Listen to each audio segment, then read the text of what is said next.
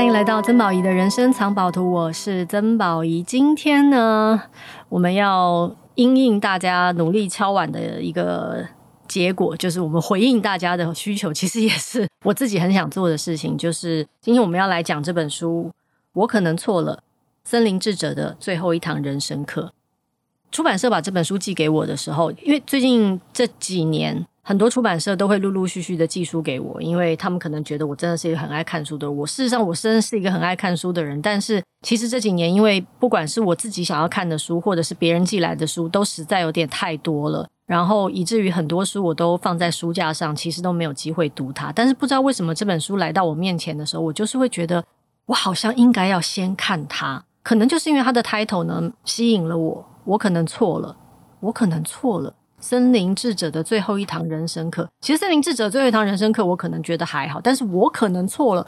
为什么这句话会这么打到我？觉得当时这个封面对我来说有一个 calling，就是有一个呼唤，就是说来吧，来吧，来看吧。于是我就看了，然后我看了之后，我就满腔满腹的热血、感动、眼泪，然后发自内心的同感，然后笑，就是所有的情绪都在阅读的过程当中起起伏伏。以至于我写了一篇文情并茂的脸书推荐文，然后，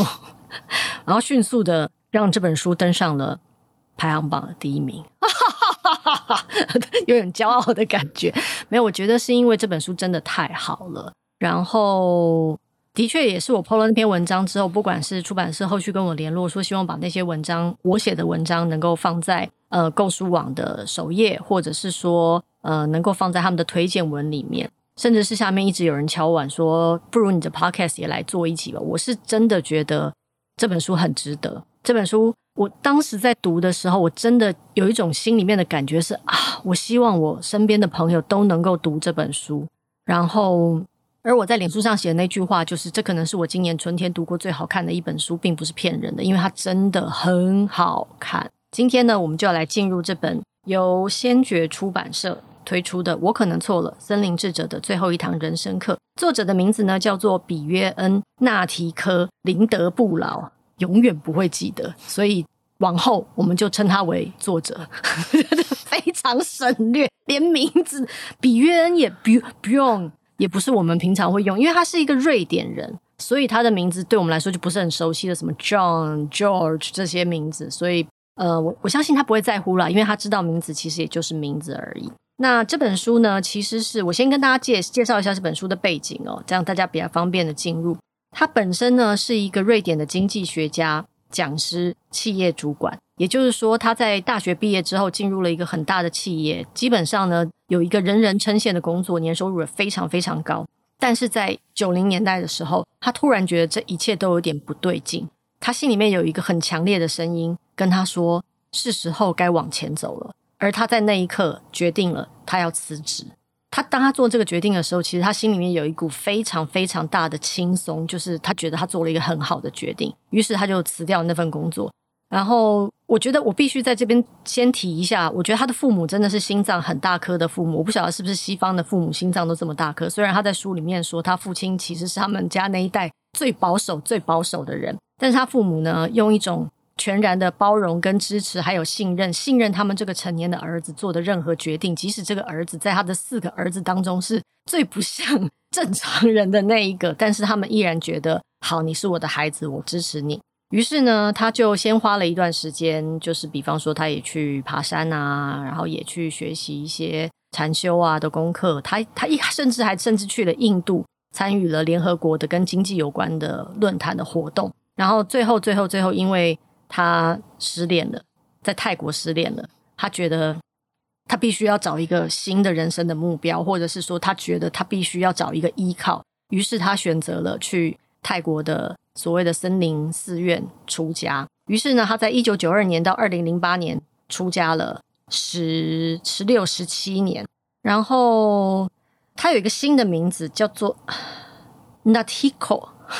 不好意思啊，这是一个泰国名字，但我是真的很不会念。意思就是在智慧中成长的人，我觉得这个泰国的森林这些僧侣啊，在取名字的过程当中，其实也蛮有意思的。就是你的，你说你的住持也好，或是你的老师也好，会根据你出家他对你的认识，然后在僧人的名字当中为你选一个他认为最适合你的，然后他得到了在智慧中成长的人。于是呢，他在这本书里面叙述了他当森林僧人的这一段过程。然后在二零零八年的时候，他那个时候已经其实转移到瑞士的森林寺院了。他在一次静心的过程当中，突然那个心里面的声音又重现了，就是是时候该往前走了。他决定要还俗，他决定要还俗。虽然他还是用了六个月的时间去，不管是跟他的比丘朋友、比丘尼朋友们聊天，或者是重新检视他自己的这个声音是不是真的是他他的他的需要，而他后来就决定了，他就是要还俗。但是还俗之后呢，并不是这个人生就一帆风顺了。他回到了所谓的花花世界，其实还经历了十八个月的忧郁症。呃，那段时间在他的叙述里面真的蛮惨的。我觉得就是他其实没有说得很详细，因为毕竟只有一两章的篇幅。可是显然他在那段时间里面面临了非常非常大的自我质疑，而且那个内心的那种恐惧跟声音，跟对自己的不肯定，对这个世界的怀疑是非常非常巨大，大到他曾经有一个 moment 也甚至想要离开这个世界的。但是幸好他在这十七年的僧人练习当中。让他并没有放弃，没有放弃自己，他依然可以聆听自己内心很深处的、很平静的那个声音，让他走过了那一段。那之后的还有他的朋友，就是约他出来说：“既然你还是在寺庙里面学了这么多，不然就出来演讲啊、分享啊。”于是他慢慢的在这些跟众人分享的过程当中，又逐渐的找回他自己。而在这个过程当中，发生一件很妙的事，因为他在泰国当僧人的时候啊，曾经就是接受过一个瑞典电视台的访问。那次的访问也很妙，是因为本来那个瑞典的主持人是要去访问太皇的，结果呢，太皇呢临时 cancel 了通告，于是呢，他们又觉得啊，我们都来泰国了，总不能什么都没拍就回去了吧？然后呢，他们就听说，哎，听说有一个瑞典的经济学家在这里出家当僧人，不如我们就来访问他吧。于是呢，他在当僧人的那个访问，就曾经在瑞典就电视台就是公开过。他回到瑞典之后呢，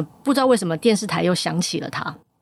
又给他做了一次访问。然后虽然他心里面还是有很大的怀疑，说我到底有什么可以讲的？我现在还在人生的低潮当中。但是呢，在他心里面有很多质疑的时候，他嘴巴说出来说：“好，我去接受你们的访问。”而其实访问的过程还蛮顺利的，我想应该是蛮顺利。我不晓得网上可不可以看到这段访问。而在主持人最后一题问他说：“那请问现在你有什么愿望是你很想达成的？”他说。我想谈恋爱，我觉得真的是很奇妙的一个生命旅程，而他的确又找到了他生命当中的挚爱，以至于他后来还结了婚。当一切都看起来好像都很顺利，他找到了真爱，然后他也开始跟别人分享他在呃禅修或者是佛教当中的学习的时候，他突然之间又意识到他的身体好像已经逐渐的不听话了，他得到了渐冻症。所以他人生的最后一段旅程，就是一面跟他的渐冻症共处，我不能说对抗，因为他其实没有对抗，他就是共处，然后一面继续分享他的人生，然后走完他人生的最后的那一条路。这就是我跟大家说的哦，大先大概介绍一下他的背景，基本上书里面也把他的这些流程呢，就是很，因为我想我在想这本书可能。他不是，不见得是自己一笔一笔写下来的，因为这已经毕竟是他人生比较后段完成的书写了。很有可能是他在呃他演讲的过程当中，有人帮他整理他在演讲过程当中的一些分享，他分享他的体验、他的故事，他生命当中曾经影响到他很深的某一些智者的金句。他是如何一步一步的从怀疑自己的人生到找到自己的人生，到找到自己内心的平静的。所以这本书呢，对我来说，它是一个很真实的生命历程，很真实、很诚恳的生命历程，真实诚恳到有些段落我都觉得天哪！其实那些经历我都有过，但是我不好意思跟别人说，你竟然就这样写出来了，以至于我会会心的大笑，是因为。对，我也会这样啊！啊，真的太放心了。原来你也会这样啊！太好了，太好了。所以我也不要太自责。比方说，他在讲他刚开始静坐的时候，他说静坐的时候呢，他一开始就跟自己说：“好，现在我要专注我的呼吸，吸气，吐气。”这个寺庙的咖啡实在是太难喝，他们怎么能够让人喝这么难喝的东西啊？不行，不行，不行！我现在要专注在我的呼吸上，吸气，吐气。如果这个时候他们添置一台咖啡机的话，应该可以让这个寺庙增加很多很多的收入。他们为什么会不懂得做这件事情？难道他们对生命一点要求都没有吗？啊，等一下，我怎么又开始想别的事情了？好，赶快回到我的内心，吸气吐气，就是这些心路历程。Exactly，就是我在静心的过程当中反反复复会面对的。虽然我很常跟大家说静心吧，静心吧，朋友们，静心就可能够得到你想要得到的答案。但是静，我也常常跟大家说，静心其实不需要过于沮丧。就是你有时候也会就是啊，觉得说哇，今天好像我好清新哦，我好像得到了生命的某种洞见了啊，我听到了来自宇宙的声音，耶，今天的静心好成功哦，明天应该也是吧。但是第二天你可能就是会被你的左脑的内心的声音霸占了很多，然后你不断的重复的说，等一下，我待会要煮这个。广式煲仔啫啫鸡啊！我那个调料调料还没有准备好，天哪！那我是要去买那个红葱头啊？不行不行，我现在在静心，我还是要先一模一样，一模一样的生命历程。但是他还是没有，他没有放弃，他依然在他的人生当中实践他觉得他最喜欢的，他感到最舒服的，他能够收获最多平静的那份学习。所以今天你看，前前言我就已经讲了十几分钟，这本书真的。花一集讲真的太可惜了，因为就如同我在脸书上写的，这本书我的折页啊，已经多到让这本书变成两本这么厚了。而且我在脸书的那篇文章写之前，其实我已经读了两遍。然后今天早上因为要来录音，所以我又重新读了一遍。啊，事实证明，跟大家讲，这本书一点都不难读。你不要觉得说，哎呦，身心灵的书一定都很难懂，一定都很多专有名词啊，离我很遥远。没有，这本书一点都不难读。它可以让你在很短的时间，用很亲切的方式进入他的生命，然后让你得到真的很宝贵的智慧。好，我觉得这边我要先休息一下，让小白来讲一下。你好像也做了很多笔记，是不是？啊，对，那我就直接说我是小白喽。不能说吗？哦，没有啦，我是说，因为刚刚是 刚刚前面都还没有介绍，突然有我的声音，大家不会吓一跳？不会啊，大家都知道聊天室不会只有我一个人，大家该不会觉得听了这么多年的 podcast，不这么多年，或者说听了一年的 podcast，都还觉得说宝玉好可怜哦，都一个人静静的在一个黑暗当中，然后对着麦克风讲话，自己按那个录音键，然后自己再按停止键，没有录音室里面永远都是有人的。来吧，小白。嗯，好，我觉得其实这本书，我先讲我的感想好了，就是因为其实我觉得我自己是一个。内在还是一个蛮骄傲的一个人，就是我内在总是有一种自傲，就是因为其实，在学身心灵的时候，就是会有一种、嗯、灵性傲慢，灵性的傲慢。但那时候你不会觉得，就是例如说，我学完身心灵，我会觉得我自己，因为为了我要学习身心灵，所以我需要制造问题，我会去寻找一个问题来解决，所以我就会例如说，我看了某一本书讲原生家庭，我就不停在找原生家庭的问题，嗯，那我再去解决原生家庭的问题，可能解决一个就觉得 yes，我成功了，我解决一个问题了。然后好像我就觉得我在从物质上面跳脱到灵性上去追求一个成功。然后我我觉得就是其实一直一直觉得这个是一个很困扰我的点。那我看了很多书，但其实那个点不会消失。但是我觉得我看完这本书之后，我是觉得我慢慢放下这个点。那就是因为我我觉得我学完身心灵之后，就会有一种很想要教导别人的感觉。就例如说，我可以看穿你的问题，我可以知道你现在经历什么问题，然后可能我觉得你现在接下来会怎么样，所以我就给了很多意见。但是其实。身心灵并不是要去做这件事情的，其实只是帮助自己，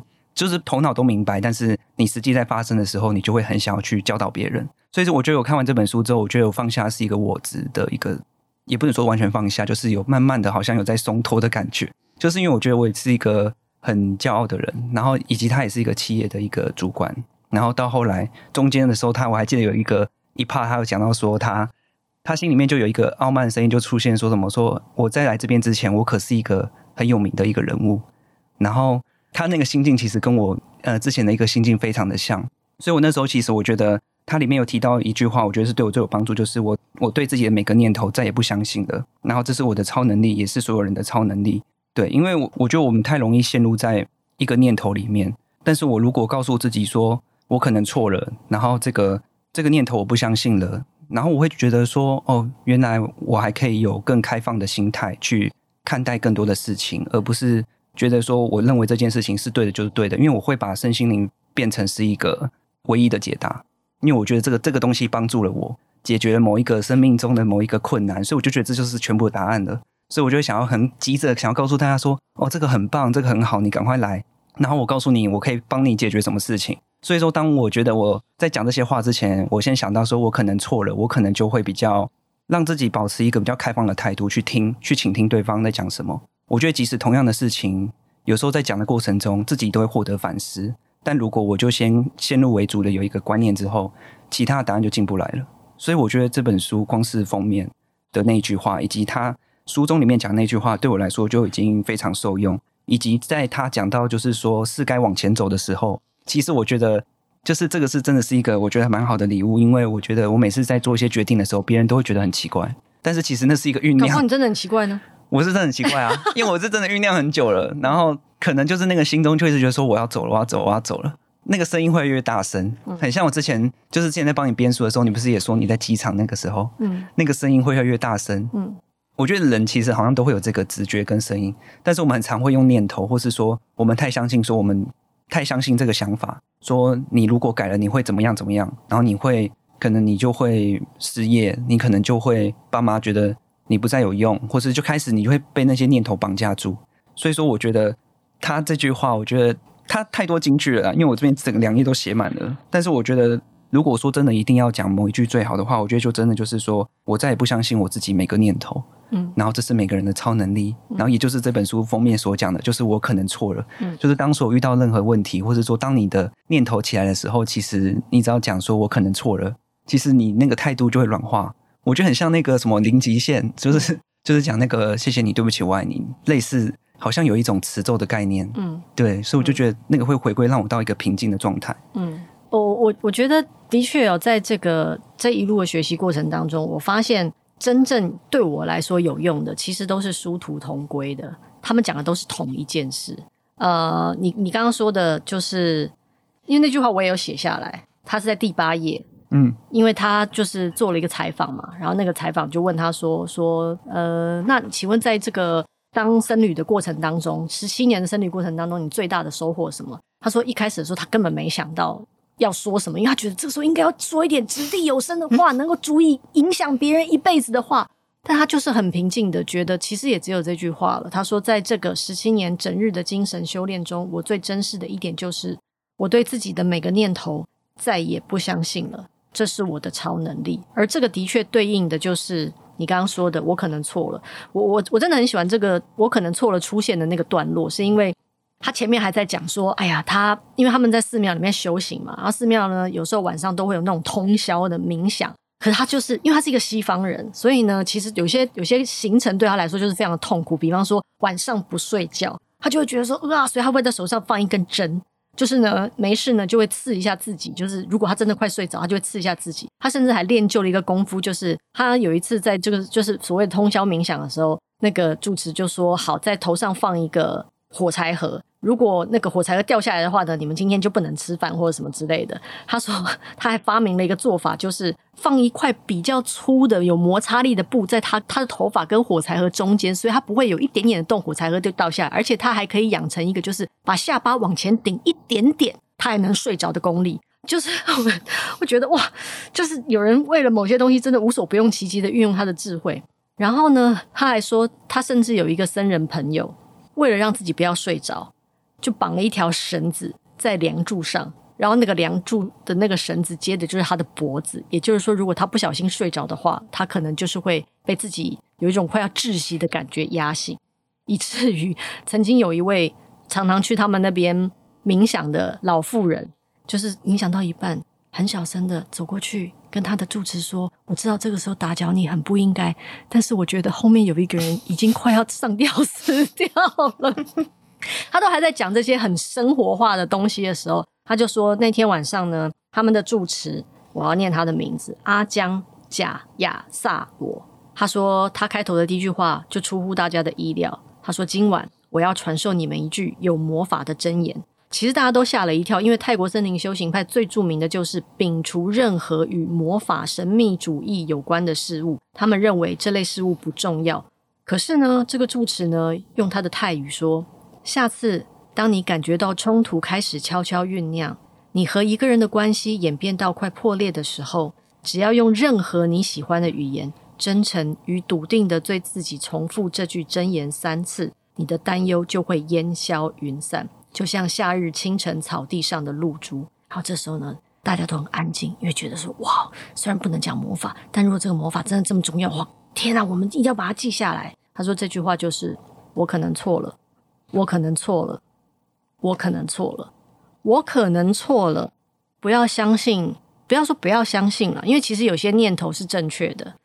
但是你只要在做任何情绪上的反应、言语上的反应、行动上的反应的时候，能够让这一句话有出现的空隙，停顿一下下，等一下，我可能错了。有些你过于冲动的话，过于伤人的话，甚至过于冲动的那些行为。就不会发生了，因为有没有可能你是错的呢？很多时候，这个世界上的非常多的冲突、很多的争吵、很多的怒骂、很多的怨怼，都是来自于我觉得我是对的，而你是错的。我努力想要说服你，或者说我觉得我是正义，你是邪恶。我觉得我相信的宗教才是最正确的，你相信的就是邪教。我觉得这个世界上只有唯一的什么什么真理，而你相信的全部都是异端。于是我必须征战你，我必须讨伐你，我必须干掉你。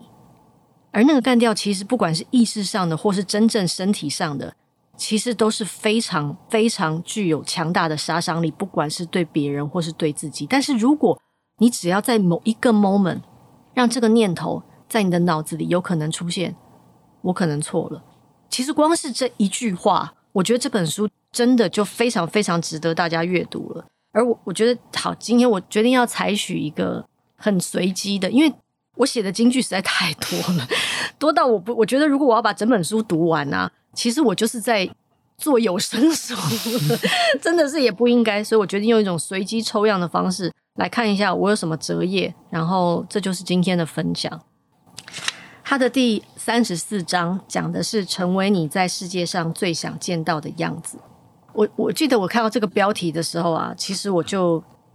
真的有一种很震撼的感觉，然后。他举的这个例子是他遇到的第一位住持，叫做阿江萨帕萨诺。他说，其实其实阿江帕诺并不是很会说话的人，但是他是一个非常诚恳也非常有智慧的人。他说呢，他有一天晚有一天哦，他就叙述了他自己出家十六年才第一次回家的情景。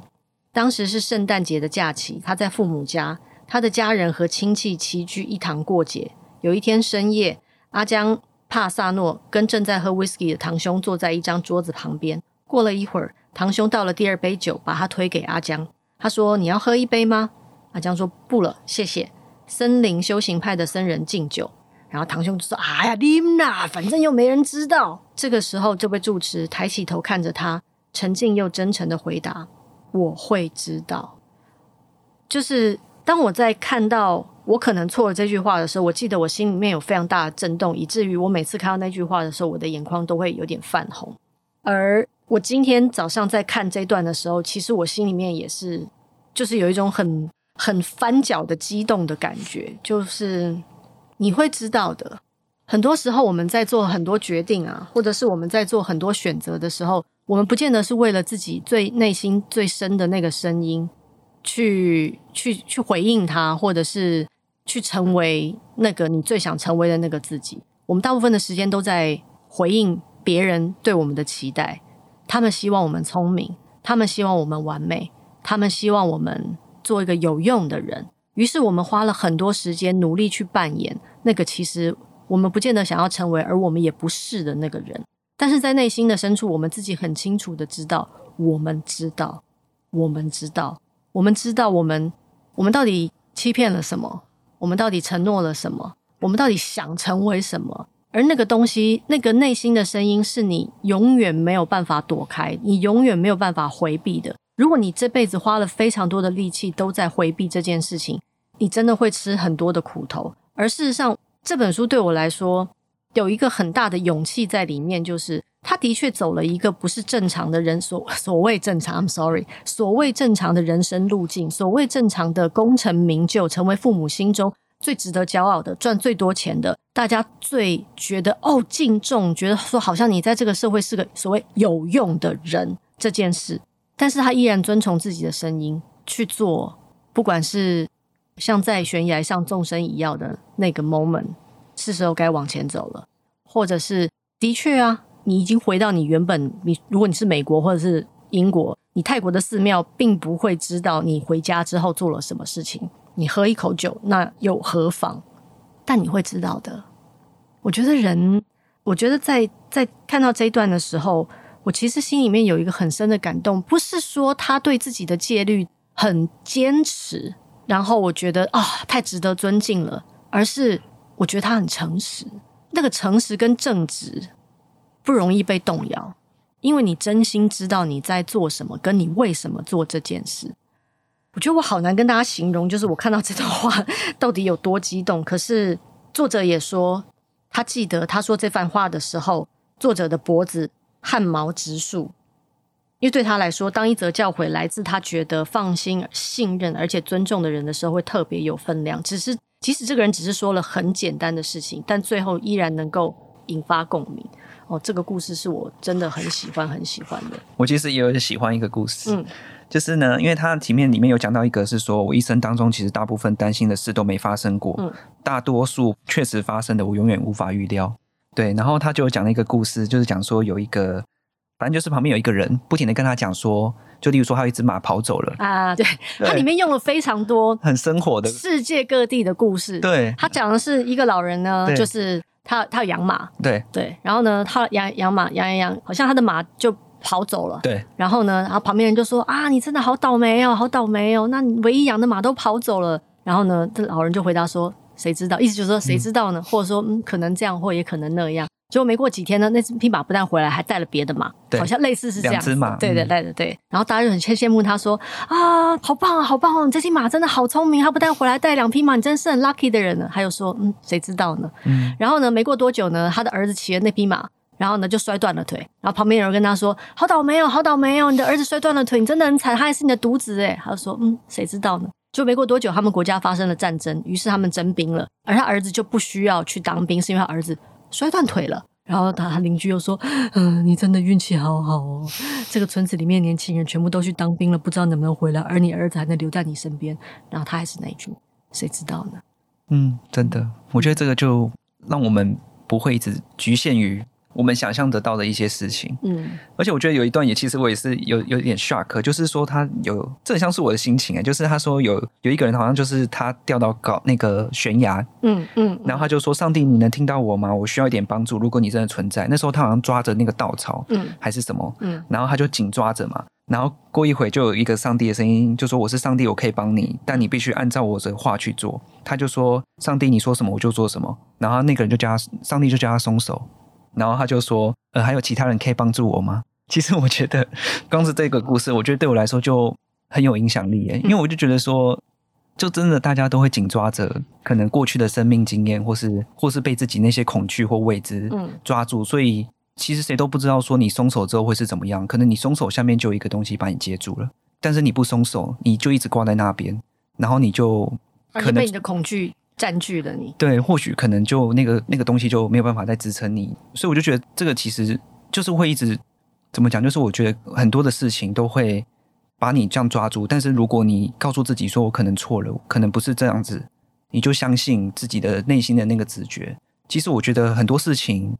真的没有那么的大家想那么可怕啦，对，但是我很难很难去讲原因，是因为。其实就生命中其实会有很多这样子的人，嗯，然后他们可能都是会仗着，就是例如说我可能是为你好，我这样子做是对的，或者说我我过去的这些经验告诉我，就是这样子做是对，这样做是错，嗯，所以你就会一直被这种很多东西制约，不知不觉有时候就被小我拉走，嗯，但是如果这句话又突然在出现告诉你的时候，你就可以好像有坚定自己的信念，找回自己本来。你内心为什么想做这件事情的一个初衷，就像你刚刚讲到的那个，就是说我不想要，就是我不能喝酒。那个在于是说，因为他很清楚自己的信念跟价值，而不是说因为我很遵守，不是我硬，不是戒律的问题，不是戒律问题，嗯、而是说我内心真的相信，嗯，就不会再被那些制约影响。所以我觉得那是一个让我更稳定，然后更就是说，就是就是他背后书背其实我写了一句话，他写说一个读者写说。这是一本当痛苦、焦虑还没有离开我的心时，我会拿出来想要重读的书。嗯，的确，我觉得真的看完这本书之后，心情是非常非常平静的。嗯，而且到后来，我觉得有一趴最让我感动的就是他的爸爸离开那一趴，因为他也去了瑞士，然后安乐死，然后我、嗯、我很希望我如果死的时候是这样子的情景，嗯，就是大家是就是死亡其实不用跟他抵抗啊，因为其实也很像博士之前讲的说，为什么生命要紧抓紧抓着不放？因为其实我们人最原始的那个设定就是怕死嘛，所以说我们很害怕死亡后面的恐惧是什么？但是我觉得只要知道我们每天是怎么活的，相信自己的信念，然后做自己喜欢的事情，我觉得这一生就不会白走了。嗯，我自己是这样子想。我觉得这本书对我来说最有意思的就是，如果你在生命当中的不同阶段，你在读这本书的时候会有不同的收获，嗯、然后你会得到不同的提醒，还有不同的支持。因为可能你在二十岁的时候读这本书，跟你在三十岁、你在四十岁、五十岁，像我是五十岁的多读这本书的时候，我会觉得说。哇，就是他走的很多心路历程，跟他所体悟的一些事情，我就会用一种，对对对，就是这一个啊，对啊，他他很像是我生命当中一个陪我走了一段路的伙伴，很像是一个很好的朋友。所以，当我在看完这本书的最后，知道他其实已经不在这个世界上的时候，其实我心里面有点难过，因为我我那时候还心里，就我一面看的时候，一面想说啊，我好希望有一天我能够。见到他，我想要跟他说话，我想要看着他的眼睛，然后去去真实的感受他真的走过了那些人生的高低起伏。当他得到那些体悟的时候，他整个人呈现出来的那份平静，我想要在他的旁边体会这件事。但是事实上，的确也很珍贵的是，当他留下了这本书，我即使没有面对面的看着他，我只要静下心来，其实我就会觉得这本书很像是他在跟我说话。然后很像是，对，就是你知道来之前呢，其实我在这一期的时候，我真的也有问说，我说，我想想问说，如果是他，他会希望我用什么样的方式介绍他的书呢？然后其实我得到了一个答案，就是其实我也有我自己的生命历程可以跟大家分享，那些也都弥足珍贵。我们在做的就是同一件事情。只要我们能够很真诚的分享，不管那里面有恐惧、有沮丧、有怀疑、有喜悦，有任何任何的东西，那都是很真实的。而我们的分享都一样，其实都一样，并不因为他出家了，所以他就比我们厉害一百倍。如果你能够静下心来，聆听你生命当中每一件发生，聆听你内心的声音，聆听你内心的智慧，其实我们都一样。就跟他在书里面开宗明义说的：“我不相信我的任何一个念头，这是我的超能力。你也有这个超能力。这些书从来都不是在告诉我们啊，大师高高在上，我们要如何去仰望他们，而是他们仿佛像在丛林里面走了一条路径，然后有的时候我们在这个路径里面跟他们同行，有的时候他们走的比较前面，我们可以循着那个他们已经踩下过的草地，知道。”那里有人走过了，我们可以很安全的往那里走。但不管怎么样，我真挚的请你，我真挚的请你踏出那一步。啊，太难了，给我一张纸，谢谢。我真挚的邀请你踏出那一步，走上那条路，因为其实真的很美好。我觉得那条路很美好。靠腰，怎么会这样？我觉得如果这时候他在我旁边呢，应该也会笑出来。没有家伙，天哪！我们竟然连卫生纸都没有啊！去拿去拿去拿去厕所拿。好了，还剩一点点时间，这一集录的有点太长了。嗯、然后我想跟大家呃分享另外一本我同时也在看的书。我觉得这两本书放在一起看，其实很很妙。呃，这本书呢是天下文化出版的《奇迹》。如果你看到这个封面的话，你可能会发现，你可能在 YouTube 上看过他的 TED Talk。这个人的名字呢叫做 Gilbert Taylor，叫中文翻作吉尔泰勒。他是一个脑神经脑科专家。然后在他三十几岁的时候，他在家里经历了一场严重的左脑中风。他的 TED Talk 其实就在讲他的中风的过程，然后他是如何恢复的，而他的中风到底带给他什么样的洞见。这本书真的很有意思，是因为。这两本书放在一起啊，非常奇妙。你说你不相信你脑子里面的念头，那些念头到底是从哪里来的？是从左脑还是右脑来的？如果你是一个科学脑的话，我建议你看一下《奇迹》这本书，因为可能我可能错，你会觉得说关我屁事，我不是真的错了。可是《奇迹》这本书，你相信一个脑科专家用一个科学的方式为你分析左脑跟右脑的差别，他们是如何不要说操控，他们是如何形塑你的人生、形塑你的性格、形塑你这个人，而你随时随地都有机会重新改变你的脑神经回路，让你重新变成你想要成为的那个人，活出你想要成为的那个人，活在那个你想要活出的那个那个世界。好了，我已经有点语无伦次，反正呢，这两本书呢。非常值得大家看。如果大家回想很多的话呢，我就再花一集的时间跟大家讲奇迹。那重点是，但你留言敲完跟我互动一下，我就会知道你们有没有想要读这本书了。但是因为今天时间已经过太久，而且我的鼻涕已经有点让我鼻塞了，所以今天就到这里喽。然后记得帮我们五星评论。对，